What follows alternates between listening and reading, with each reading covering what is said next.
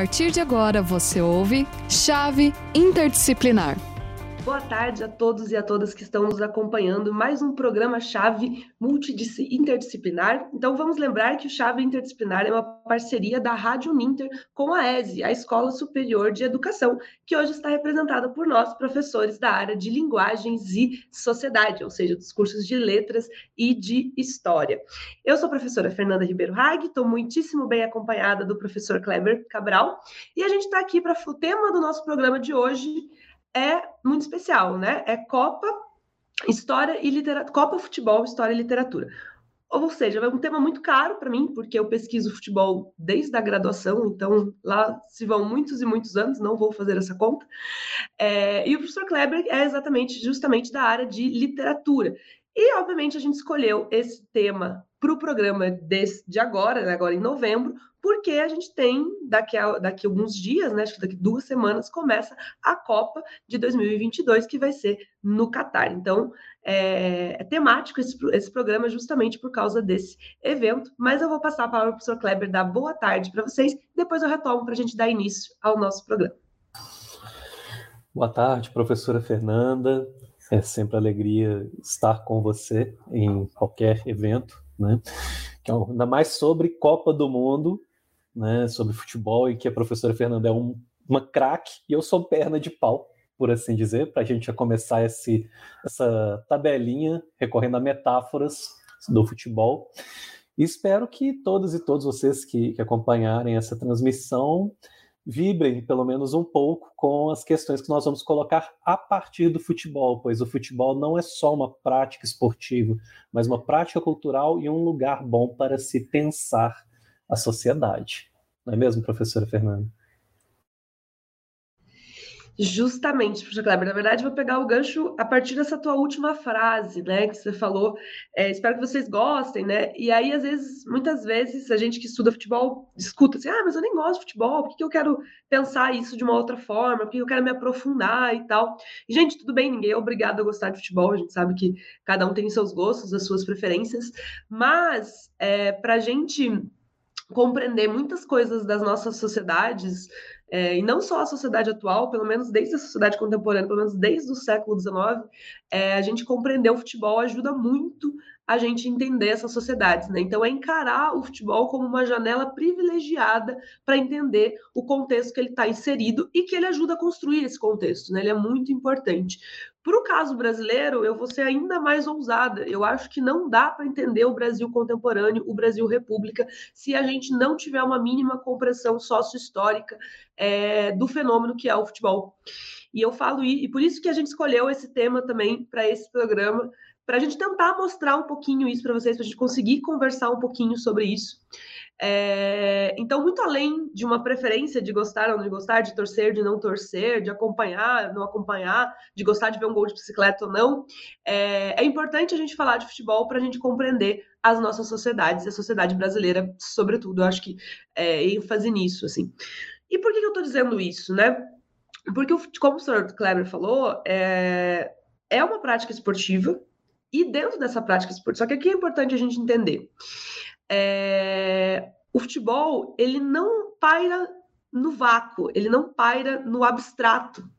Né? Ele vai, estabele vai estabelecer inúmeras relações, relações sociais, relações políticas, relações econômicas, relações culturais, né? Então, no estabelecimento dessas relações, a gente pode discutir N questões. Pode discutir questão de classe, pode discutir questão de gênero, pode discutir é, questão de raça, né? questão de etarismo, enfim, várias outras possibilidades. E é o futebol que abre essa porta para a gente conseguir pensar essas inúmeras relações e essas inúmeras questões. Como a gente está falando de Copa, eu vou dar alguns exemplos disso a partir de Copas anteriores, né? Então, é... Não, muito não. Vou começar com a Copa do Catar mesmo, né? Primeiro que, assim, é uma Copa atípica, porque ela está é, tá acontecendo em novembro, né? Normalmente, para gente aqui do Hemisfério Sul, é verão. Normalmente, a Copa é em junho, julho, né? Então, o nosso inverno e o verão do Hemisfério Norte. Então, isso já começa diferente. Por que isso? Porque a Copa foi, vai será no Catar, que é um país que nunca recebeu é, Copa do Mundo e não é exatamente um país tradicional dentro do futebol, né? Não é como se a seleção do Catar fosse muito campeã por aí, né, gente? Então, é... e aí essa é a primeira questão que a gente pensa, né?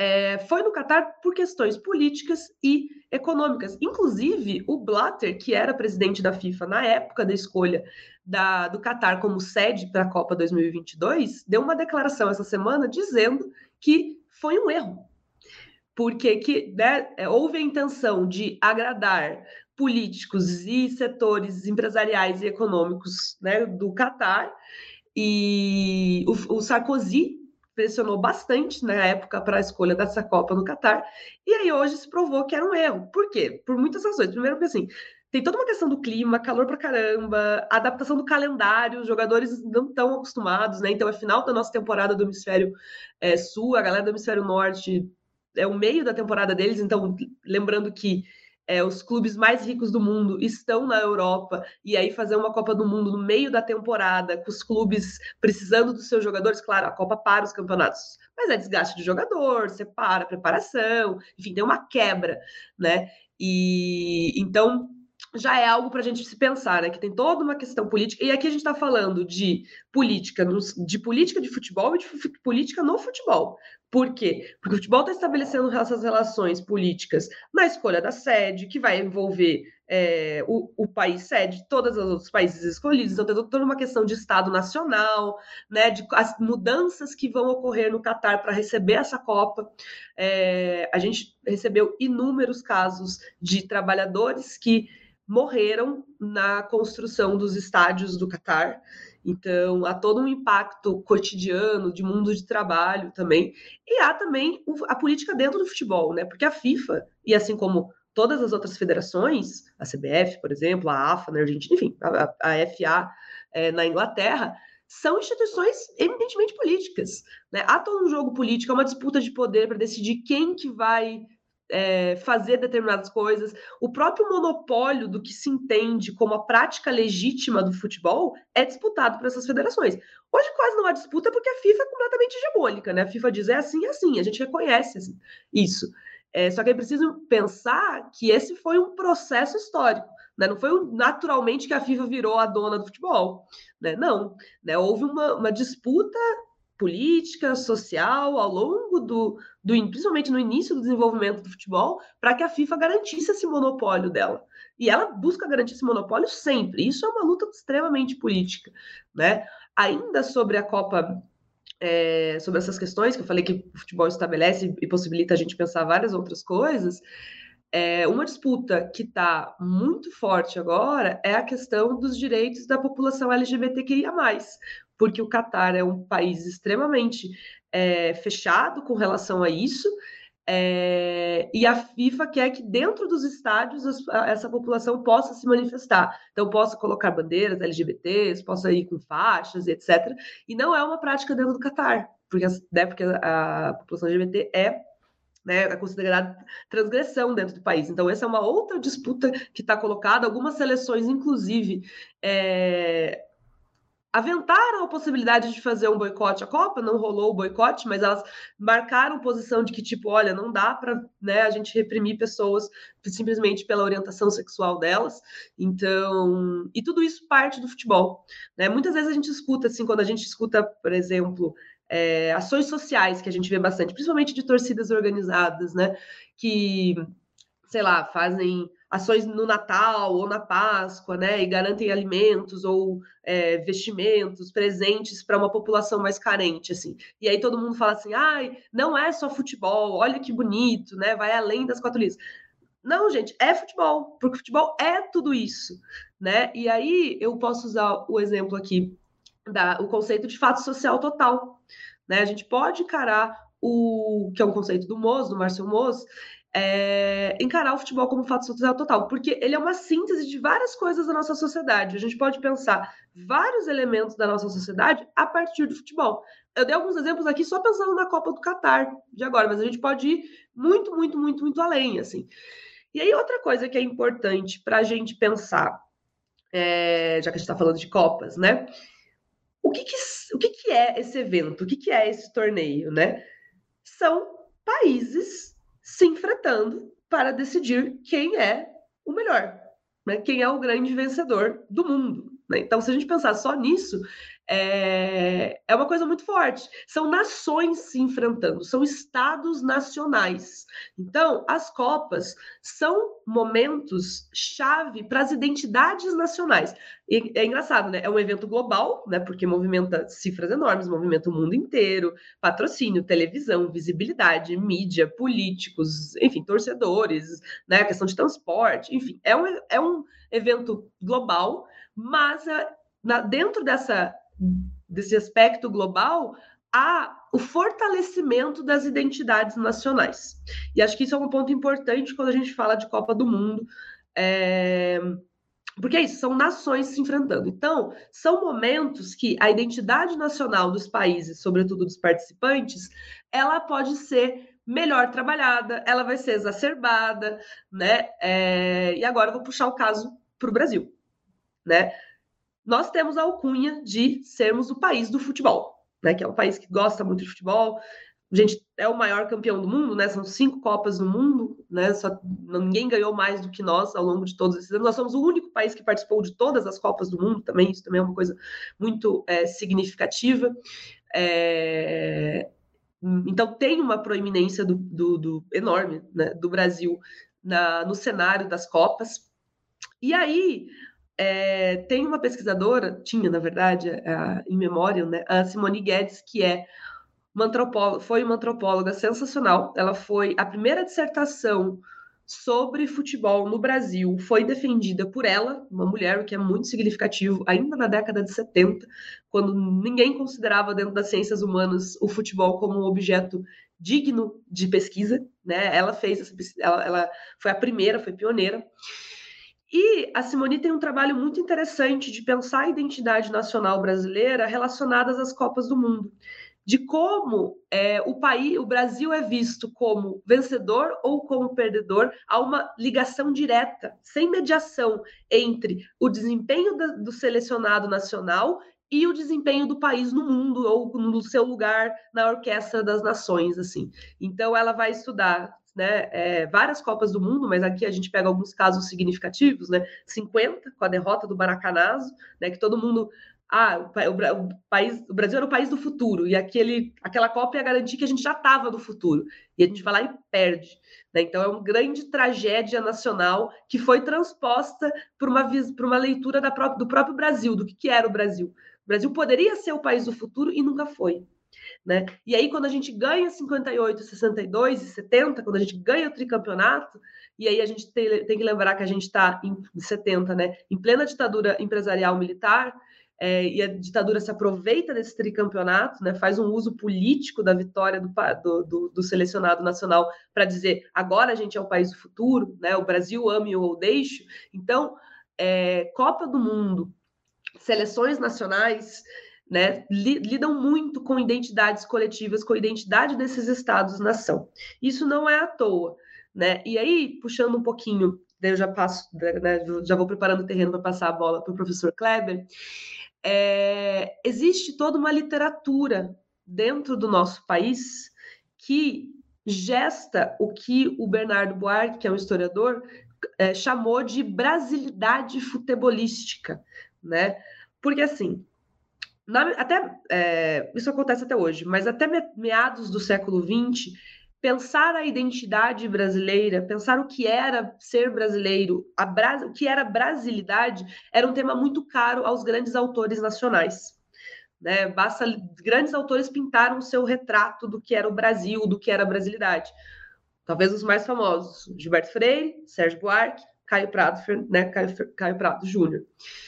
É, nós quase confundimos os Caios aqui, mas o Caio Prado. É, e pintaram seus retratos, né? O Sérgio Buarque com Raízes do Brasil, o, o Gilberto Freire com Casa Grande Senzala e, e, os outros livros da trilogia, e o Caio Prado com Formação do Brasil Contemporâneo. E aí, tá, professor, o que, que isso tem a ver com futebol, né? O que, que a gente está falando? Na, no Casa Grande Senzala do Gilberto Freire, há, né, a partir dessa obra, o desenvolvimento de que no Brasil existiria uma democracia racial né, de que haveria uma harmonia entre todas as raças, de que é, vivemos um país miscigenado, há uma mudança de chave, né, miscigenação, se, se até então a miscigenação era vista como algo negativo, ela passa a ser vista como algo positivo e como a marca positiva do Brasil, né, tudo que é miscigenado no Brasil é, é, é bom, né, e aí essa, esse projeto freiriano, que a gente pode dizer, chega no futebol. E chega muito a partir da produção literária. Né? Talvez os dois grandes nomes que sejam isso, os José Lins do Rego, que era muito próximo ao Gilberto Freire, e o outro grande nome aí, talvez seja o maior deles, que é o Mário Filho, que foi jornalista, quem é carioca sabe que o estádio do Maracanã tem o um nome, né? É Estádio Mário Filho. Então ele tem uma importância enorme. Ele foi dono do Jornal dos Esportes, foi um dos maiores jornais esportivos do país por décadas.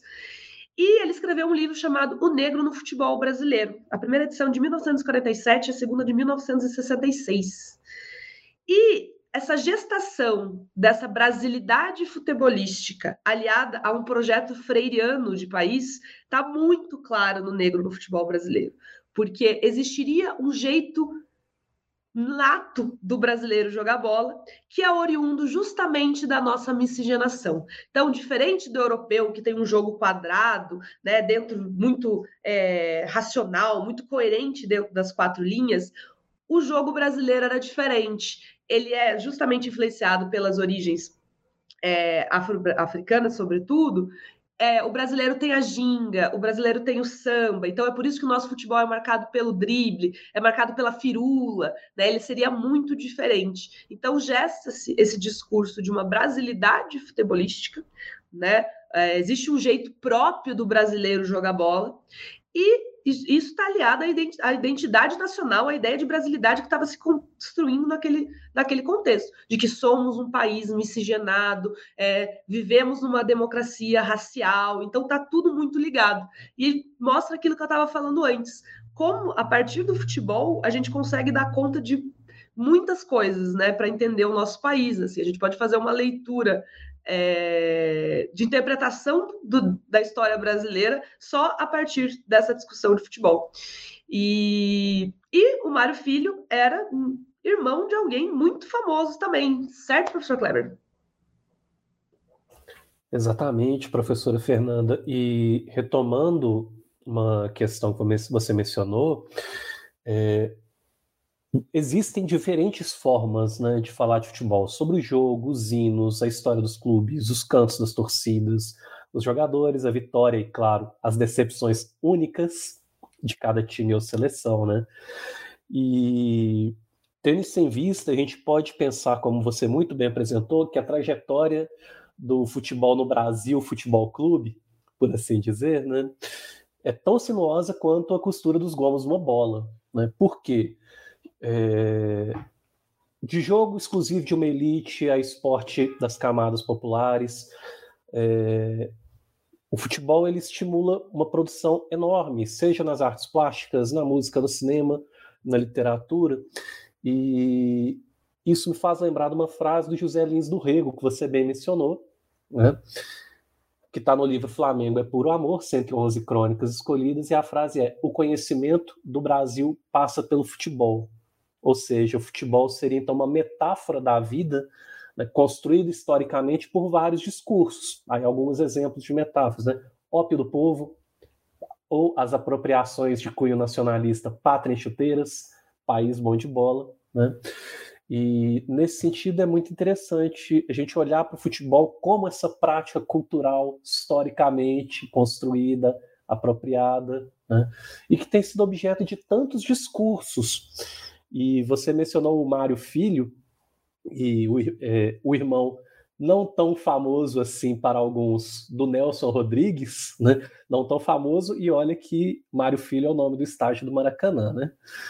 Então, uma frase do Nelson que é muito interessante, do Nelson Rodrigues, é: Para nós, o futebol não se traduz em termos técnicos e táticos, mas puramente emocionais. Isso me faz lembrar do Sérgio Buarque de Holanda em Raízes do Brasil, quando ele fala do.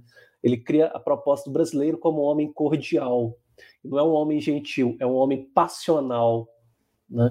muito emotivo ou sujeito a emoções muito fortes, né, às vezes contraditórias.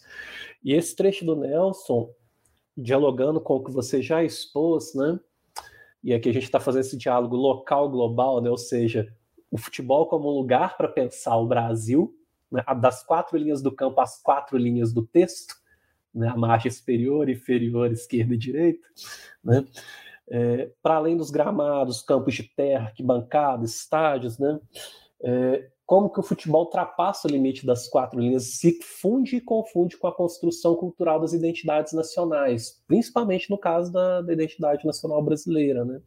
E não à toa que a gente vê é, já há alguns anos, você pode situar isso muito melhor do que eu, o aumento no, em diversos campos das ciências humanas, da antropologia, a história, os estudos literários, até mesmo também no, nos estudos interdisciplinares com, com educação física, né? É, o aumento de, de estudos dedicados a refletir sobre as relações entre futebol, cultura, história, política e artes, abordando questões como o papel do jornal, da televisão e do rádio na construção da ideia de futebol no Brasil, ou, ou da construção do sentido do torcer, o que é ser torcedor de um time, né? Além das relações entre futebol e modernismo, futebol e memória, né? E aí, entrando para um, uma seara que, em que eu jogo um pouco menos pior, que não sou tão perna de pau, que seria pensar na a seleção brasileira de futebol e as demais seleções, né?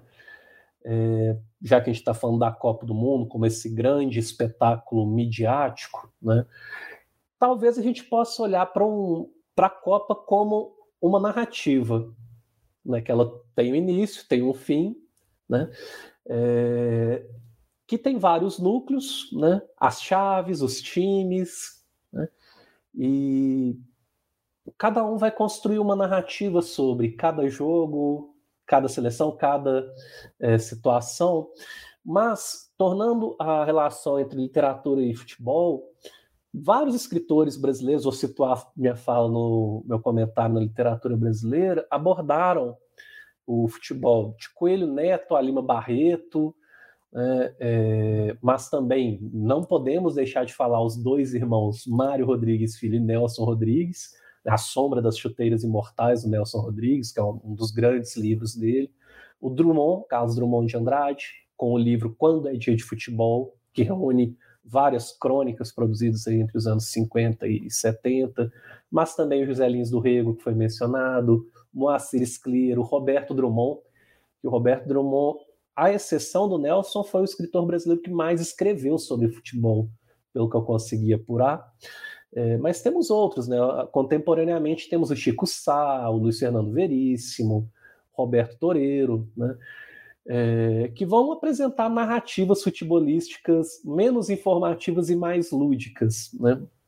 Isso é interessante para a gente pensar que o futebol ele foi abordado de, de maneiras muito distintas. Ora, nesses textos, né? Textos que exaltam as seleções, o jogo, hora que questionam o espetáculo, né, pensando, olhando para ele como uma dramatização da sociedade.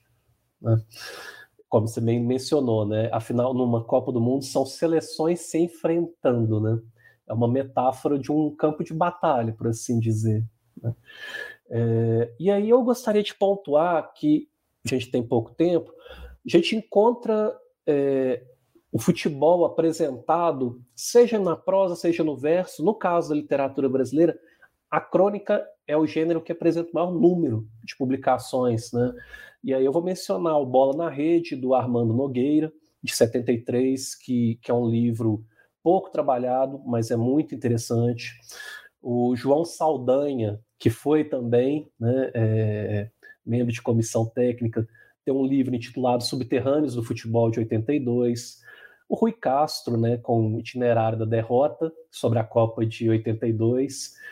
É, e aí eu vou fazer um salto para um livro mais recente, que é importante, que é Entre as Quatro Linhas, conto sobre futebol do Luiz Rufato, porque, além de escritores homens, ele tem seis escritoras brasileiras contemporâneas, a Eliane Brum, a Adriana Lisboa, a Carola Saavedra, a Tessa Montenegro, a Ana Paula Maia e a Tatiana Salem Levi, é, que tem contos que abordam o futebol como um antagonista das personagens femininas. Você me perdoe, eu não sei se há é, outros textos ou autoras que escreveram sobre o futebol feminino, senti falta de materiais sobre a Copa Feminina, tá? Não encontrei informações a respeito. E um livro importantíssimo para a gente tentar fechar com um gol de letras, por assim dizer, é o Gol de Letra do Milton Pedrosa, de 1967, porque foi o primeiro livro que apresenta um panorama da literatura a partir da tematização do futebol, pegando textos produzidos no final do século XIX até a década de 1960. E o Milton Pedrosa vai reunir 59 textos entre fragmentos de romances, contos, crônicas e poemas. Tem um poema da Gilca Machado, que é uma poeta pouco é, conhecida sobre futebol, um poema de 38, né? Mas temos também o Anjo das Pernas Tortas, de, do Vinícius de Moraes, outros poemas do Drummond, né? E, além disso, se a gente pensar nessa relação do futebol e outras artes, a gente não pode esquecer da presença do futebol na canção, né? com Lamartine Babo, com o Chico Buarque de Holanda, com Moraes Moreira, com Jorge Ben, João Bosco, Aldir Blanc, que também foi um grande cronista. Né? Então, é, isso tudo para dizer o conhecimento não só do Brasil, mas também de outros países, como você bem mencionou aí, pegando a questão da Copa do Catar, passa pelo futebol. O futebol, então, como esse espaço para se pensar. Né? Mas, enfim, já falei demais, a gente está quase no fim do jogo, né, professora? Sim, só complementando, é... tem um livro muito bom que é do José Wisnik, que é o Veneno Remédio, Futebol no Brasil. Esse é sensacional. Ele faz um ensaio é, sobre o futebol, pensando o futebol como um veneno e como um remédio para esse país. E o Wisnik também dá uma interpretação sua sobre o Brasil a partir do futebol. Então ele traz reminiscências dele mesmo. Ele começa o livro contando é, de quando ele era criança em São Vicente, que é uma praia do lado de Santos, e ele jogava bola na areia. Né? É, então é, é linda, uma interpretação muito bonita, né, do futebol e do Brasil, assim, e óbvio, ele mobiliza inúmeros autores, inúmeras referências, e entra um pouco nisso também de, da produção literária dentro do, do, do Brasil a partir do futebol. E sobre futebol e mulheres, é, rapidinho, é, futebol, mulheres futebol e modernismo, né? A Cléo Galzan, que era irmã de ninguém menos, ninguém mais do que Pagu, né, que Patrícia Galvão, escrevia num jornal a favor do futebol feminino na década de 20, ou seja, tão subversiva quanto a irmã, porque mulheres jogando na década de 20, alguém defendendo isso. No, ela ser colunista de esporte num jornal na década de 20, defendendo o futebol de mulheres, é, é, tão subversivo quanto a irmã. Então, tem uma, uma grande tradição disso também. A Raquel de Queiroz tem várias crônicas sobre futebol é, escritas também, que ela publicou na revista Cruzeiro, por exemplo. Claro, não é o centro da obra dela, mas, mas ela passou né, a sua pena pelo futebol também. E ela era muito próxima do Vasco, né? Tem, inclusive, tem uma matéria no Jornal dos Esportes que chega a compará-la, né? Se o, se o, Flamengo tem Zé Lins, o Vasco tem Raquel de Queiroz, né? Então é, é bastante significativo também de lembrar que mulheres sempre escreveram sobre futebol. E e de contemporâneas tem a Cláudia Kessler, que ela faz poemas sobre futebol. Ela é uma pesquisadora, ela pesquisou futebol de mulheres por muito tempo, mas ela escreve poemas também. E dá para encontrar a produção dela no, no, no site do Ludopédio. Mas, professor Kleber, a gente está no finzinho, então acho que a gente pode fazer o nosso chave, né, com as palavras de competência, habilidades e, e os demais, as demais letras do nosso vocabulário. Então, se quiser começar.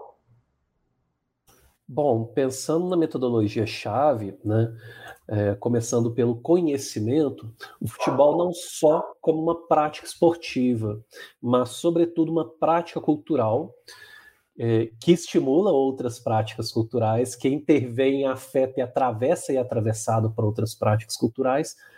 E o futebol, então, como esse, essa prática cultural que propicia pensar várias questões em contextos locais, regionais, nacionais e global. Seguindo a habilidade, você gostaria de falar, professora? Não, pode continuar. Eu ia falar, mas eu estava com o microfone ligado. Pode ir. Em termos de habilidade, a partir do, do olhar para o futebol nessa tabelinha letras história, a gente pode o quê? desenvolver um repertório cultural e literário a fim de observar as ligações do esporte com outros domínios da vida social.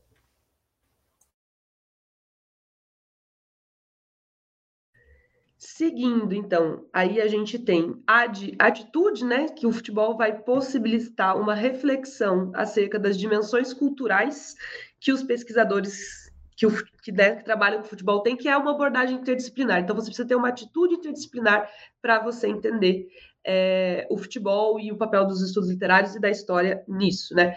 Valores, a gente pode pensar que o futebol né, ajuda a promover a reinvenção dos sentidos que são socialmente atribuídos a ele normalmente, né? Isso que a gente está falando desde o início, né? É, é, só futebol e o futebol tem inúmeros é, significados dentro dele mesmo, né? E com relação ao último, que são as emoções, é, é pensar o futebol a partir de uma chave de pertencimento, né? O futebol, o torcer é afeto, né? O jogar num time é afeto, é pertencer a uma coletividade. Então, futebol ligado à identidade. A gente falou de identidade nacional, mas pode ser inúmeras identidades coletivas. Perfeito. Bem, como nosso tempo está ao fim, nós chegamos aos 45 do segundo tempo, né? É, acredito que que a gente buscou aqui apresentar um conjunto de táticas, né, ou de estratégias para pensar né, não só o, os campeonatos locais, mas também a relação entre o futebol e outras é, formas de pensamento, como a história, as linguagens, os estudos literários. E esperamos, com isso, é, colaborar para que vocês tenham um outro olhar né, para as quatro linhas do campo a partir das quatro linhas dos textos. Professora Fernanda, agradeço a, a tabelinha, espero não ter sido muito perna de pau. Eu que agradeço, Kleber, obrigada, obrigada a quem acompanhou, né? E ao programa também, e todo mundo que, tá, que faz parte disso.